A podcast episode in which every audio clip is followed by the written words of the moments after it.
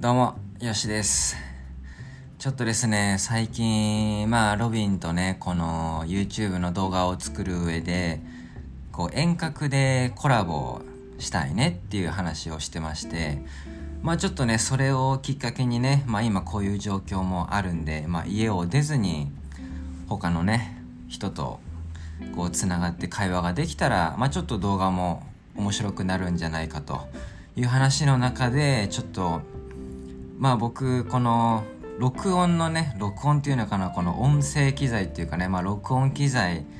についていろいろ調べてたんです。昨日2、3時間ぐらい。まあ主にこうどうやったら遠隔コラボする上で綺麗に音が取れるのかっていう、いろいろ調べてたら、もうなんか底なし沼っていうぐらいね、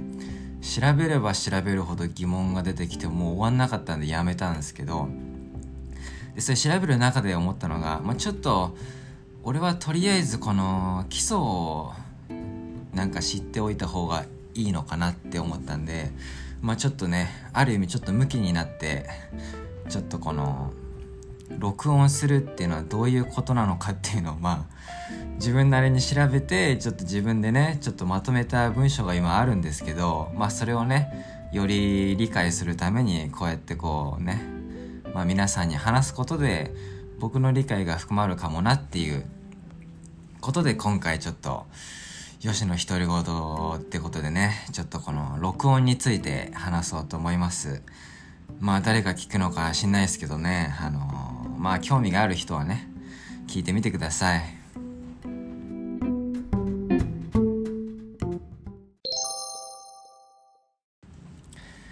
じゃあまずですねこれ本当もうそもそもの話から入るんですけどマイクっていうのはそもそも何なのかっていう話ですね。で、これ、まあマイクっていうのは、あのーまあ例えばこのね、録音したいものが人間の声なのか、その環境の音なのかとか、電車の音なのかとかっていろいろあると思うんですけど、まあそれっていうのはそもそももともとアナログ信号らしいんですよ。で、そのアナログ信号を、まあデジタルに変換してくれるものがマイク。ならしいんですよね。でそのデジタル信号に変えてくれてまあそれをまあ受信機に送ると。でこの受信機っていうのは、まあ、一般的になんかアンプ、まあ、プリアンプとかっていうらしいんですけど、まあ、他にもねミキサーっていうものがあったりするんですけどまあこのマイクがねアナログ信号をデジタル信号に変えてでそのデジタルに変わった信号を、まあ、プリアンプっていうものが受け取ってでこのプリアンプがあの音をこう増やしてくれるらしいんですよね、まあ、増幅させるっていう。あのなんかそれをしないとなんかスピーカーで再生できるくらいの音量になってないらしいんですよ。だからこうスピーカーで再生できるくらいの音量に増やしてくれるのが、まあ、プリアンプっていうものらしいですね。まあこれは結構まあ僕 YouTube 動画撮影する中でいろいろ機材調べるとまあいろんなものが売ってるんですよ。小型のものもあるしまあ大きいものもあるんですけどまあいわゆるなんかこうつまみがいっぱいついてるやつっていうんですかね。で別でミキサーっていうものもあってでこれはあの音をなんかこう混ぜ合わせて一つのデータにしてくれるっていうものですかねまあ、複数のこの音声を、まあ、コントロールしてくれるものですね。まあ、例えば、僕とロビンね、いつもこう YouTube の生配信2人でやって、あのー、まあ、2つの声拾ってるんですけど、まあ、それって基本 iPhone につないでるんで、iPhone の1つの端子から、ピンマイクが二股に分かれて僕らのこの2人の声が1つのデータに収まってるんですけどこれをもしミキサーっていうのをこう間にかませるとロビンの声のデータと僕の声のデータ2つのデータがあってそれを例えばロビンの声はちょっと大きめだからあのロビンの声の音量を下げるとかもしくは僕の声の音量を上げるとかっていうコントロールをした上でそれをまあ一つのデータにやったりとか、まあ、その辺のコントロールができる。ものらしいです。はい。なので、まあ、マイクっていうのは、まあ、アナログ信号をデジタルにま変えると。でこのアンププリアンプってものは音をこう増やしてくれる増幅させてくれるもので、まあそうすることによってスピーカーで再生できるぐらいの音量になってくれると。で、その、さらにこのプリアンプに、まあ最近なんかこうミキサー機能も結構ね、あの組み合わさってるものが多いらしいんですけどミキサーっていうのを使うことで、まあ、2つとか3つの、えーと、音を別で録音しててその音量をそれぞれあの自分でいじれるということですね。でそれがデータ、まあ、一つのデータになってあのまあスピーカーで流れるみたいな。いやこれ今僕自分で話してて思うんですけどもね本当まだ咀嚼しきれてないんでなかなかね、難しいですよ。音はすごい深いですね。もう音声さんとかね、テレビの音声さんとか本当大変だなって思いますよ。ね、なんか前はね、まあ僕らなんかもう YouTube で、ね、自分でも映像を撮って音も自分で撮ってやってるんですけどテレビ番組とかはねちゃんともう分別してるじゃないですか音声さんがいてとかまあテレビのアングルをチェックする人がいてとかでモニターチェックする人がいてとかなんかもうほんと役割分担してると思うんですけどその役割分担の意味がすごくわかる感じですね。で今回はその音声のね大事さについてやっぱりこう思いますよ。音声さんはすごい大事な仕事をしてるんだなと。はいまあちょっと話題がそれましたけどはい。でじゃあまあこの音をどう録音するかっていう話なんですけど、まあこれ僕がちょっと YouTube でね、なんか見た動画で言ってたのが、まあシングルシステムとダブルシステムの、まあ2パターンがあるよと話なんですけど、シングルっていうのはもうこれカメラに直接マイクをつないじゃうパターンですね。まあこれはもう僕らが YouTube でやってるようなことですね。僕今キヤノンのカメラ使ってそこにロードってマイクを直接つないでるんで、あの映像と音声がもう一緒になってる。まあ一緒に録音まあ、一つのデータになってるっていうものですね。で逆にダブルっていうのはこれ音を別撮りするものってことですね。まああのー、例えば僕この前森田さんのプッシュの原理の動画を、えー、中野でねお店で撮ったんですけどその時はキャノンのカメラで絵を撮って、まあ、アングル撮ってで森田さんにはピンマイク持っててもらったんですよ。なのでまあピンマイク側はもう音しか撮ってなくてでキャノン側はまあキャノン側でも音は撮ってるんですけど一応バックアップとして。ただキャノン側はあくまでこう絵を、まあ、ビジュアルを撮る役割っていうことで、まあ、映像と音を別で撮ると、まあ、それがダブルシステムっていうことですね。でまあこのシングルだとやっぱりこう後で編集する時に映像と音がもう一緒になってるんで、まあ、編集が楽っていう感じですね。でダブルだとあの映像と音が別になっちゃうんであのよくこう映画とかで撮り始める時に手をパンってこうこうやって叩くシーンがあるんですけどこれ僕 YouTube 始めて音とか調べる中でああだからみんなやってるんだって思ったのが、まあ、結局このダブルシステムでやると、まあ、映像と音が別になっちゃうんで後でこう映像と音を編集で合わせなきゃいけないんですよね。でそうする時に最初にこう手でパンって叩いておくことでまあこれがあの最初のスタート地点だよっていうのが分かるんでそのパンっていう音で映像と音を合わせればすぐ合うということなんであのまあみんなそれでパンって手叩いてんだなとか、まあ、映画だったら手じゃなくてなんかこうカチッてやるやつありますよね。はい。なのでまあダブルでやると、まあ、カメラとね音を別で撮るとちょっと編集の手間が増えるんですけどただこの音が別撮りになる上でもっといい機材を使えて、まあ、音質、まあ、音のクオリティが良くなるという話ですね。はい。まあ、この辺は結局ね、この、特にね、僕なんかその、テレビのね、業界の人でもないし、映画の業界の人でもないんで、YouTuber なんで、まあそうなってくるとこうね、特に外出る時とかは手軽にこう撮影する、撮影スピードの速さっていうのが、あの関わってくるんで、まあ、そうなると、まあ、シングルシステムの方がやっぱサクッとスタート始められるだろうしただやっぱり今回はね、まあ、森田さんのプッシュの動画なんかは声しっかり撮りたいなと思ったは あの思ったらダブルシステムにして音を別撮りにすると、まあ、その辺のバランスですよね。はい。まあ映画なんかはねあのもう本当音もまあ、映画とかテレビとかは映像も音もやっぱり両方優先したいと思うんで、まあ、そこはやっぱ分別してね音を取る人、えー、映像を撮る人とかって分かれてると思うんですけどまあその辺のバランスだということですね。いや、もうなんか喋ってきて疲れてきましたわ。こういうなんか難しいこと喋ると。いやー、疲れてきましたね。まだなんか10分しか喋ってないのに。はい。じゃあ次行きましょ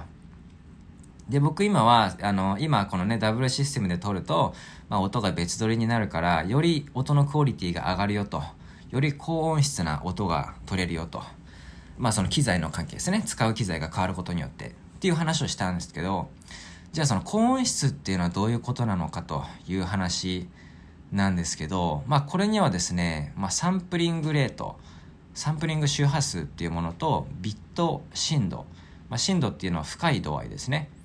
まあビットレートっていうんですけど、まあサンプリングレートとビットレートが関わってくるらしいんですよ。まあこの2つで音の解像度が決まるっていう話ですね。で、このサンプリングレートって何かっていうと、あの、まあ、1秒間に何回音を録音するのかっていう値らしいんですよ。で、この値が、まあ、高ければ高いほど、まあ、音の再現性が高くなると、より、この、ね、あの元の音と近くなるみたいな話ですよね。まあ、映像の解像度で言うと HD があって 4K があって 5K があってみたいな。まあ、それを音で言うとこのサンプリングレートっていうのがあってでこれ単位がキロヘルツかな？らしいんですよ。KHZ って書いてるんですけど。まあそのなんか音のこのねなんか周波数っていうのがなんかよく図であるんですけどこう左から右に直線があってそれをこう波みたいにこう打ってるような絵があるんですけどまあこのサンプリングレートっていうこの音の解像度っていうのはこの波打つ中をこうズーミングした時にどんぐらいの細かさで音を記録してるかっていう話ですね。まあこれ本当なんかテレビのこのピクセルに結構似てると思うんですけどこのヘルツっていうのがまあ例えば 11Hz とかね 48kHz とかいろいろあってでこのまあ数字っていうのが一般的にどういうものなのかっていう例えで言うと、まあ 11kHz っていうのは、まあ音質は低いと。低音質だよねっていうものらしいんですよ。まあ大概これで撮ることっていうのはないってことなんだと思うんですけど、で次に 44.1kHz っていうのがあるんですよね。で、これはま CD の音質らしいです。まあ結構十分ですよね。44.1まで来れば。で次に 48kHz っていうのがあってまあこれが一般的にいく一般的に言うデジタルで録音する時の標準のクオリティらしいですでさらにそこから 96kHz 192kHz って上がっていくんですけどまああのなんか僕が動画見た時はもう本当にこう音のクオリティを重視したいんであればあの 96kHz かなみたいな言ってる人がいました。なんか 192kHz まで行くとちょっとこうオーバースペックじゃないみたいな話をしてたんでまあ音にめっちゃこだわりたい時は 96kHz と。で別にまああの綺麗にね聞こえればいいんじゃないぐらいな感じだったら48だと。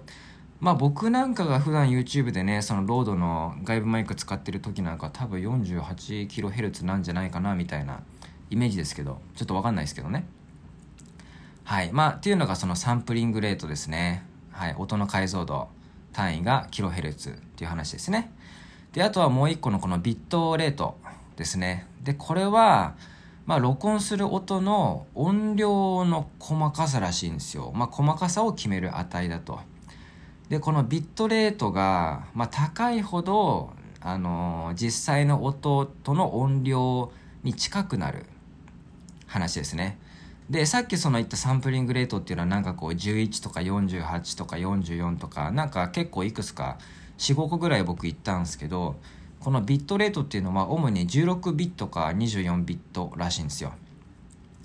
でこれもあのさっきそのサンプリングレートが音の解像度って言って、まあ、1秒間にね何回音を録音するのかっていう話をしたんですけど、まあ、このビット振動、まあ、音の音量の細かさについてもこう何段階で音をまあ録音できるのかっていう話らしいんですよ。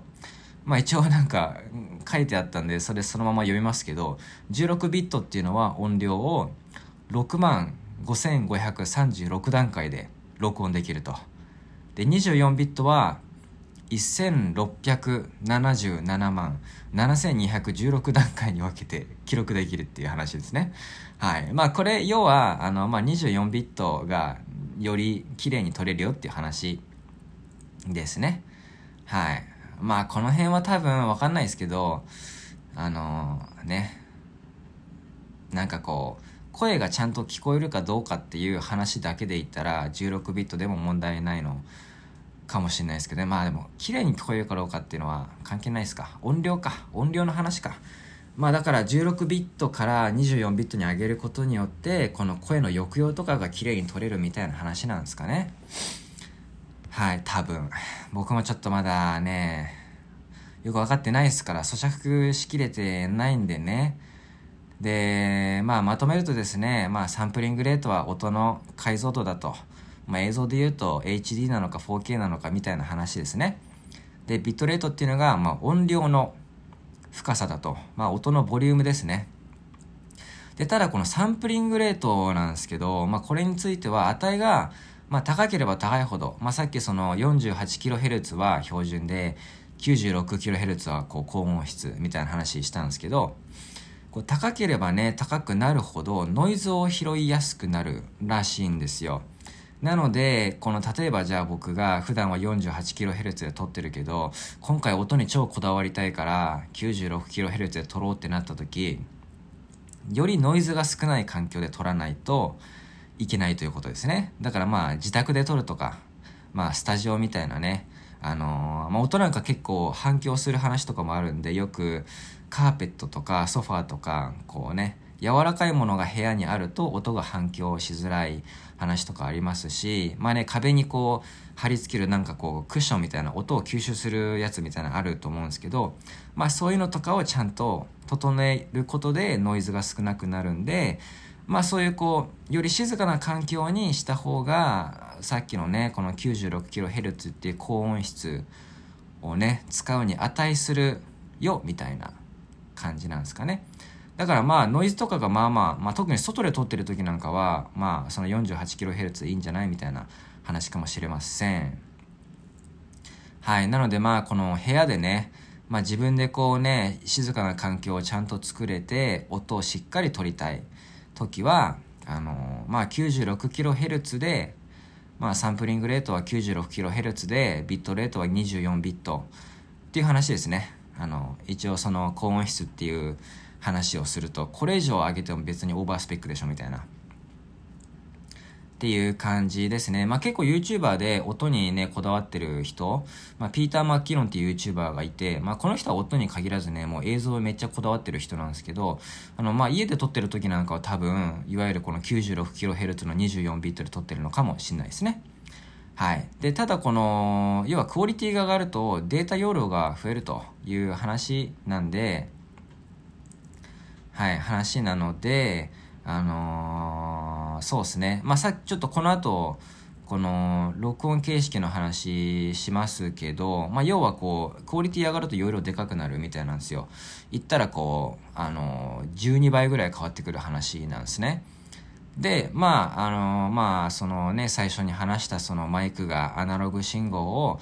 あのデジタル信号に変えてくれると。で、それをプリアンプが拾って音を増幅させてくれると。で、そこにミキサーをかますことによって音が複数あったら、まあ、音が複数あったらちょっとそのね、それぞれのボリュームもいじれるという感じでね、まあデータ1個できましたと。録音できましたっていう感じじゃないですか。じゃあその録音データをどういうファイル形式であのまああのね、収録するかっていう話なんですけど、まあ、これこう圧縮するのかしないのかっていう話がありましてで圧縮する場合は MP3 っていう形式なんですよ。で逆に圧縮しない場合は WAVE っていうものですね、まあ、WAV っていうもの、まあ、この2種類があるらしいんですよ。まあ、ちょっとこの圧縮しないものに関しては別でねなんか BWF っていうなんか放送波ファイルみたいななんかこの音声ファイルにタイムスタンプとかメタデータを追加できるみたいななんかねなんか別であるみたいなんですけど、まあ、それはちょっと僕多分今後の人生でね使う気がしないんで、まあ、これは抜いといて、まあ、圧縮する場合は MP3 だと。で圧縮しない場合はウェーブ形式。まあリニア PCM っていう言い方もするらしいんですけどまあ結局だからこう圧縮しない方がまあやっぱ音は綺麗っていうことですよね。ただこの圧縮しないとデータ容量が12倍とかになるみたいなんですよ。例えばその MP3 ね圧縮する感じの、まあ、MP3 の中でもちょっとこのいろんな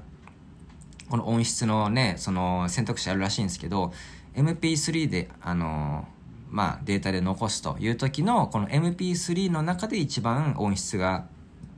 高いもので例えばこう今持ってる SD カードで12時間録音できるよという話になった時にそれをじゃあ圧縮しないこのウェーブ形式または PCM 形式でまあ 96kHz のね24ビットで撮るとなった時はこれ1時間しか録音できないらしいんですよ。そんだけデータ量が容量が変わってくるんでまあその辺ほんとバランスですよね。別にねこの音をきれいに撮りたい撮りたいからって言ってねこだわりすぎてデータ容量がすごいでっかくなったらじゃあねパソコンで編集する時もパソコンのスペックも必要になってくるんでまあその辺はねバランスだと思います。はい。であとはですねまあこれえー、っともう今僕がね自分でこう書いてる文章を見ながら喋ってるんですけど次にねモノかステレオかっていうのが来ててこれちょっと喋る順番としては分かりづらいのかもしんないっすね。えー、っとちょっとモノかステレオかっていうのはまあ皆さんもね知ってる人いると思うんですけどこれちょっと後で触れましょう。はい。っていう感じですね。でちょっとここでですねあのー、冒頭に戻りたいと思うんですけどもこの LINE レベルとマイクレベルというものがあるらしいんですよ。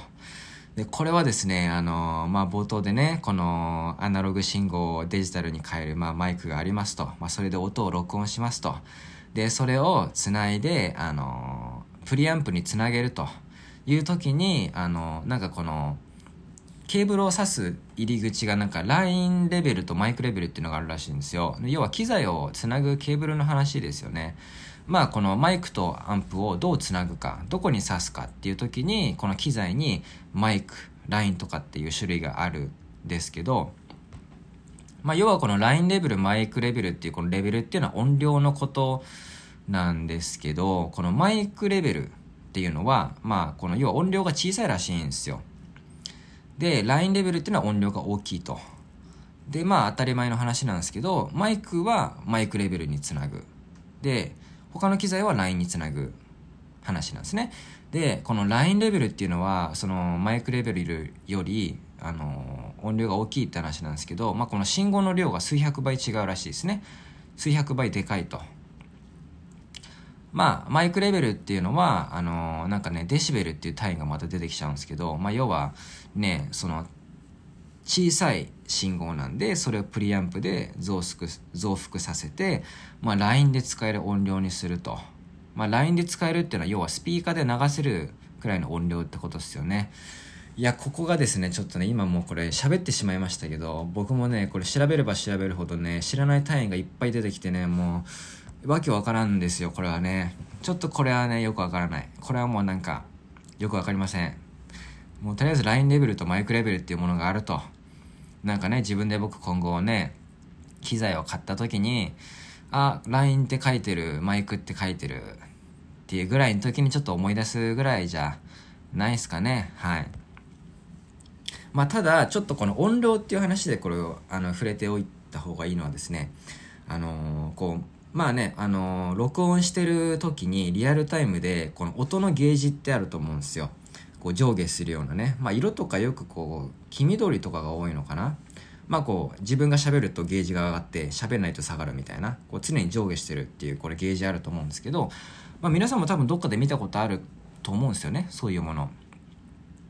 でこの要はこれなんか撮影する時にあのこれ自分でやっぱり最初撮る前に調節できることってあるんですよ。でそういう時に、まあ、どういうふうにコントロールするのか自分で設定するのかっていう話なんですけど、まあ、これなんかこの音のゲージになんかデシベルの単位が書いてるんですよ。で真ん中に0って書いてあって下行ったらマイナス20とか上行ったらプラス20デシベルって書いてるんですけどこのマイクレベルで言うと0デシベルっていうのが音量の上限らしいんですね。でこれ超えると音割れるんですよ。だから、まあ、録音するときに、まあ、この振り幅っていうのを、まあ、自分でちょっとちゃんと見なきゃいけないんですけど、あの、要はこう、カメラでね、撮影し始めたときに、この0デシベルを超えることがないようにしないといけないんですよね。音割れちゃうんで。まあ、音割れるとね、本当もう、聞くに耐えない音になっちゃうんで、だからこう、録音するときに、このゲージを見ながら、あの、コントロールできるときは、自分の声でね、まあ、あの自分の声じゃなくてもその例えばゲストがいた時のそのゲストの声とかもあると思うんですけどまあ喋ってもらってその声のピークがマイナス12デシベルぐらいがちょうどいいらしいです。まあ0より下ってことですよね。はい。ピークがね。で喋ってる時に大体このゲージの振り幅がマイナス20からマイナス20デシベルぐらいを上下するぐらいがちょうどいいですよと。まあそうすると上限がこうマイナス12デシベルなんでこう0まで12デシベル分遊びが生まれるんですよね。だから例えばこう録音してて急にこうえ？みたいなこうね声量が上がってもあの12デシベル分遊びがあるんで音割れがしないという話です。まあこの遊びの部分をヘッドルームって業界で言うらしいですね。多分。はいそんな感じです。もうね僕の頭疲れてきましたわ。もうこれ自分で喋ってて。もう難しいっすね。はい、じゃあ次は、じゃあマイクの種類に行きましょう。まあそのね、プリアンプにつなぐっていう話で、まあそのつなぐマイクっていうのはどういう種類があるのかという話なんですけども、これまあ2種類あるらしいですね。ブームマイクとラベリアマイク。はい。でまあ要はこのブームマイクっていうのが、いわゆる細長いやつ。なんかこうテレビとかで音声さんがね、こう手で持ってゲストにこう近づけるような、あれがブームマイクらしいんですよ。で、ラベリアマイクっていうのはピンマイクですね。体に身につけるタイプですね。はい。で、ラベリアマイクっていうのはこれワイヤレスタイプもありますね。うん。で、あのーワイヤレス、まあ僕なんかは一応両方持ってるんですけど、キャノンについてる、あのーいわゆるロードのビデオマイクプロプラスっていうのがあれが多分ブームマイクの一種なんすかね。ちょっとわかんないです。まあ僕が持ってるピンマイクは確実に業界的にはラベリアマイクと言われるっていうことですね。はい。でこのブームマイクっていうのはあのーまあいろいろもちろんね種類があると思うんですけどまあ基本的に見た目が細長いと。で僕が使ってるこのロードのマイクもまあ言ったら細長かなという話なんでまあこれがブームマイクにカテゴライズされるのか知らんすけどあのまあこのショットガンマイクっていうものがねあるんですよ。で要はこう細長いからショットガンみたいにこうゲストに向かって音を収集するみたいな。でこのマイクってこう指向性っていうのがあってまあ指向性っていうのはこう指が向いてる方向みたいな感じで書くんですけどまあ要はこうショットガンマイクっていうものはもう正面のものだけを拾うとなんかもし図でこう音を拾うエリアをこう示したらもう一直線上になってるっていう話ですねで逆にこうもっと広くあの取れるものもあると60度180度みたいなねものもあるという話ですね。はい。まあこれは多分ラベリアマイクでも多分指向性っていう音を拾う範囲っていうのは多分ちょっと機材によって変わってくるものはあると思います。はい。で、さっきそのラベリアマイクにはワイヤレスもあるという話したんですけど、まあちょっとワイヤレスについてはですね、僕ね、一回ね、あの、買おうと思ったことあるんですけど、これもちょっといろいろ調べたら、ワイヤレスマイクこそ安いものを買うと、もう後悔しそうな感じがしたんですよね。で、いろいろ調べると、あの、なんか周波数みたいなものもあって、結局ワイヤレスなんで、まあ多分こう、ね、その、外ではいろんな電波が飛んでるという話なんで、ワイヤレスマイクつけてたら、こう別のね、なんか電波が干渉してきて、音がこう綺麗に取れなくなっちゃうみたいな、あの話も聞いて、で、そういうのを避けるために、あのーなんかいろいろ B 波 A 波 C 波みたいなのがあったりとかでその辺ねあのなんかもうほんと専門的な話になるみたいなんですよ。もうその周波数をどこに合わせるかみたいな感じにもなってきたんでもうそこまでいくともう YouTuber としてはそこにそんなねコストかけらんないという話なんでまあワイヤレスマイクっていうのはやっぱりこうもし買うとしたらちゃんといいやつね。まあ、最近ロードがワイヤレス出したんで、まあ、それが3万ちょっとでね結構まあレビュー見たら割といいあの話もあるんですけどただ結構カメラから離れていってなんかこう建物の裏とか木の裏とかに入ると切れたりとかする感じもあったんでまあちょっとねだったら別でねまあ僕が最初に話したこのダブルシステムでカメラと音別撮りにして、まあ、音声は音声として、えー、データを収集して編集の時に合わせる方がまあ音がねしっかり取れないよりかはいいだろうと。編集の部分で手間があっても、まあ、音が綺麗に取れてるんだったらもうそれがベストだろうという話ですね。はいそんな感じですかねまあ、あとなんかね、デッドキャットっていう単語ありますけど、日本語でウィンドシールドって言いますけど、マイクにこう、モフモフみたいのをつけることで風とかがね、入りづらいと。まあ、そういうアイテムもありますよね。はい。じゃあ次。もう喋れば喋るほど疲れてきますわ。これも頭疲れてきた朝からもう。まあまあはい。いやもうこれは収録をスタートしたからには、もう最後まで喋りきるしかないですね。もう聞いてる方も多分もう聞き流しですから、これ。もうロビンと一緒の聞き流しラジオなんでもうね、今回すごく難しい話してますけど、聞き流してください。もう本当に。はい。じゃあ次はですね、えー、コンデンサーマイクとダイナミックマイクは何が違うのかという話をしようと思います。で、これ特に調べるきっかけになってんのが、あの、まあ、ロビンとね、僕でね、まあ、ロビンとヨシで、このパワーハウスショーって今まで何回かやってきてるんですよ。で、最後にやったのが、森田さんのお店で撮ったやつなんですけど、まあ、ああいうのって、要は、ああいう収録で、あの、よりいい環境を整えようってなると、据え置きのマイクを置きたくなるんですよ。で、その方が音綺麗に取れそうだし、あのね、えー、見た目もちょっとこう本格的な感じするじゃないですか。でそうなった時にあの調べるとコンデンサーとかダイナミックって言葉出てくるんですよでこれ何が違うのという話なんですけどまあダイナミックマイクというものはですねあのまあ、先にコンデンサーの話しますか、まあ、コンデンサーマイクっていうのは結局まあ、ダイナミダイナミックよりコンデンサーの方が音はいいらしいです。はい。で、値段も高いらしいんですね。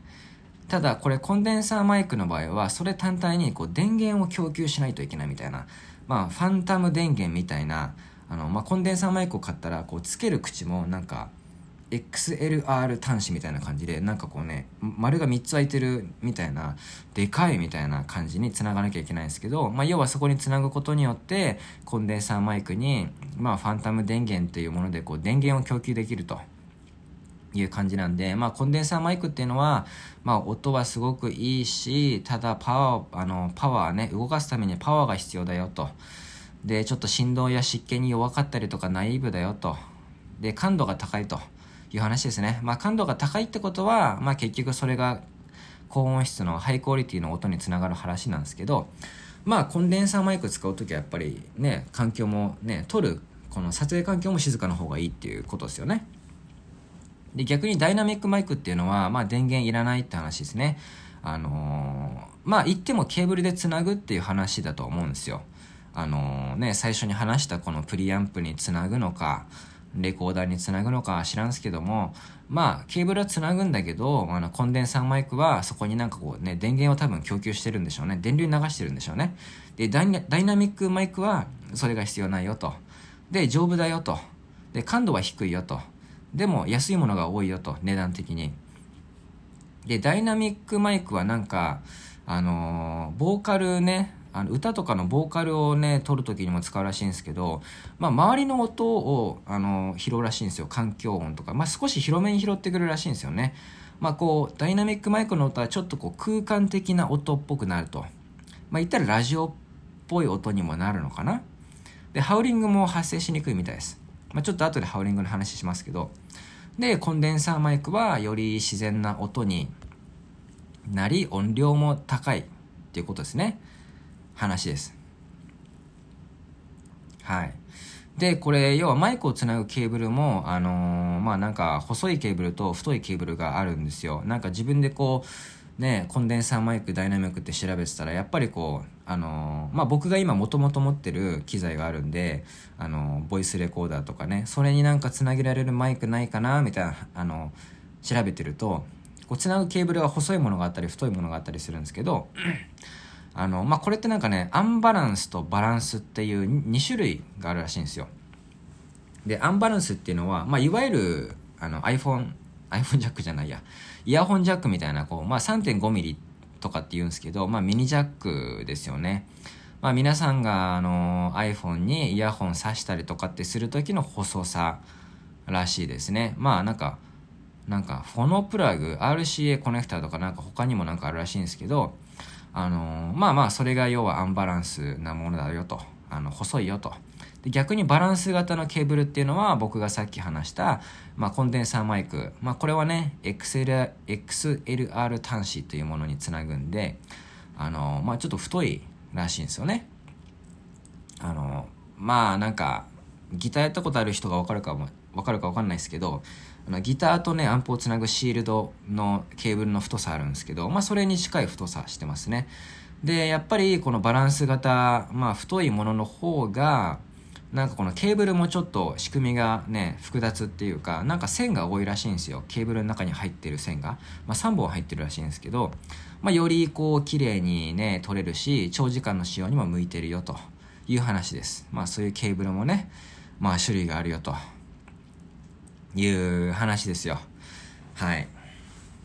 でですね、まあ今回こうやって僕調べたきっかけは、まあその遠隔でコラボをするときどうするかと。いうのを調べる中で調べたっていう話はしたんですけど、まあ結局遠隔で誰かとね、コラボするってなった時に、じゃあ例えば今回はゲストこの人に決まりました。この日のこの時間に、じゃあ一緒に FaceTime しましょうってなると思うんですよね。で、これ FaceTime するときに、その FaceTime の音量をパソコンから出すこともできるんですよ。まあそうすることで、まあカメラは僕トルベに向いてるんだけど、そのカメラがこのパソコンから出てるゲストの音を拾うこともできると。ただそうするとやっぱりパソコンからのスピーカーの音なんで、やっぱゲストの声だけちょっと荒くなっちゃうよなっていう考えたりとかして、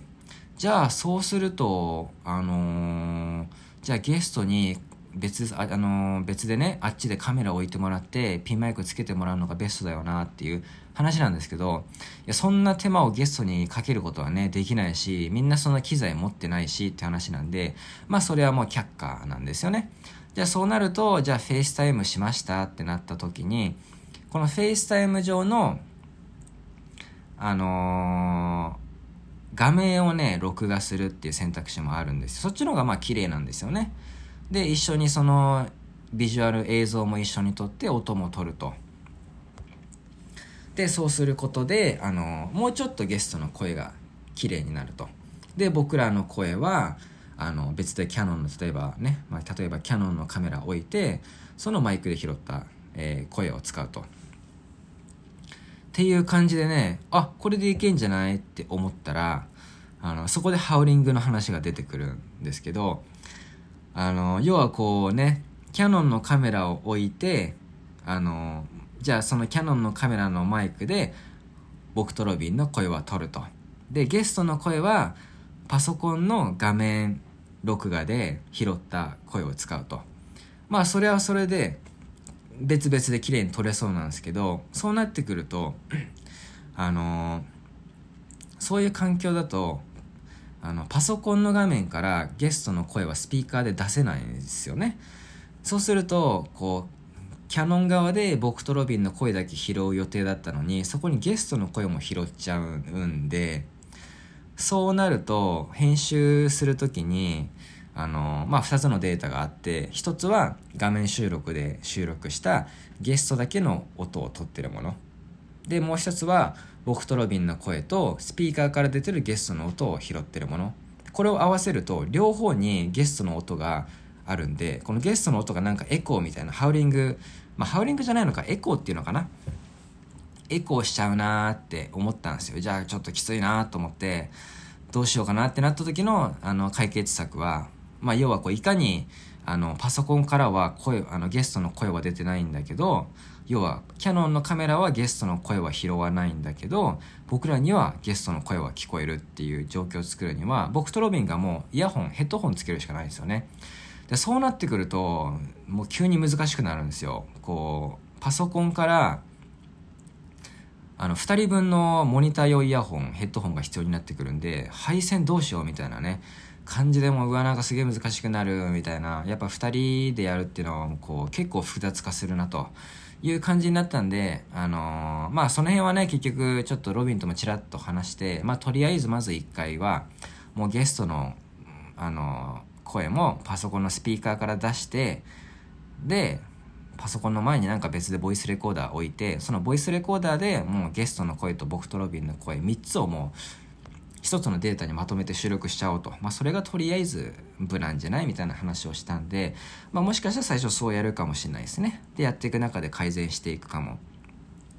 まあしんないんですけどまあねこう音取るってなった時にこのハウリングっていうねものもね入ってくるんですよね。まあその辺の仕組みはなんかこうねなんかスピーカーが近くにあると鳴るらしいですね。ピーとかキーとかって鳴るやつですけどまあスピーカーが近くにあるとまあスピーカーとマイクが距離に近いとまあマイクがスピーカーの音を拾っちゃう状況ってことですよね。まあそうなるとまあまず最初にマイクがスピーカーの音を拾ってでそのスピーカーの音を拾ったマイクの音がアンプに行ってそのアンプからスピーカーに行ってでまたそれがスピーカーから出てでそのスピーカーの音をまたマイクが拾ってってこう無限ループで音がどんどん増幅していくっていうのがハウリングの現象らしいんですよ、まあ、だからその辺なんかはね結構ねまあ本当音声さんとかすごいっすよ。もうねいや音は大変だ。まあということでちょっとね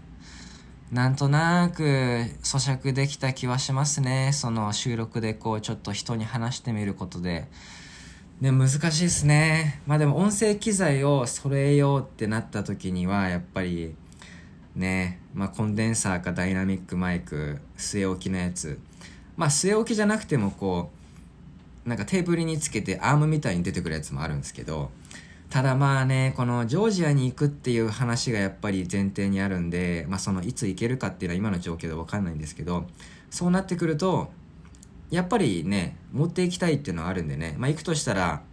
バッグ1個とは別にスーツケース1個持ってくんで、まあそうなるとアームって結構でかいんで、据え置きのタイプだったらちょっと持っていけるかなと。いう感じになるんで、まあ据え置きのマイクをもう2個買うのか、ね、さらにミキサーも買っちゃうのかわかんないですけどね、そこはちょっと、まあ最近ちょっといろいろ機材買ってますけど、さすがにそこはね、もうちょっとね、いろいろ調べて、実践する中で、ちょっと増やしていかないともうこれこそ本当に宝の持ち腐れになりそうだししかも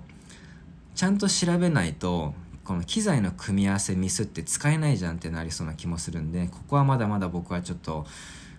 ね機材を買うっていうところにはまだまだいけないですけどねもうちょっといろいろ調べていかないと分かんないですけどまあざっくりそんな感じでございますよ。まあ、YouTube で撮るんだったら別に今言ったような音っていうのは、まあ、そこまでなそんなねここまで調べなくてもいいとは思うんですけどまあ言ったらピンマイク買って別で撮るとかっていう話じゃないですかね。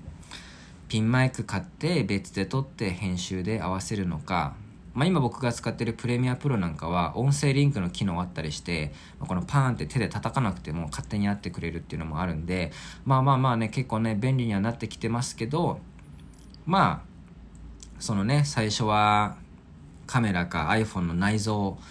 音声で撮ってやっぱ音悪いよなって気づいて外部マイク買うのかピンマイク買うのかまあ外部マイクだったらもう映像と勝手にリンクしてくれるんで編集は楽ですけどまあさらにねこのカメラから離れた距離でしっかり音を取りたいってなったらピンマイクとか必要ですし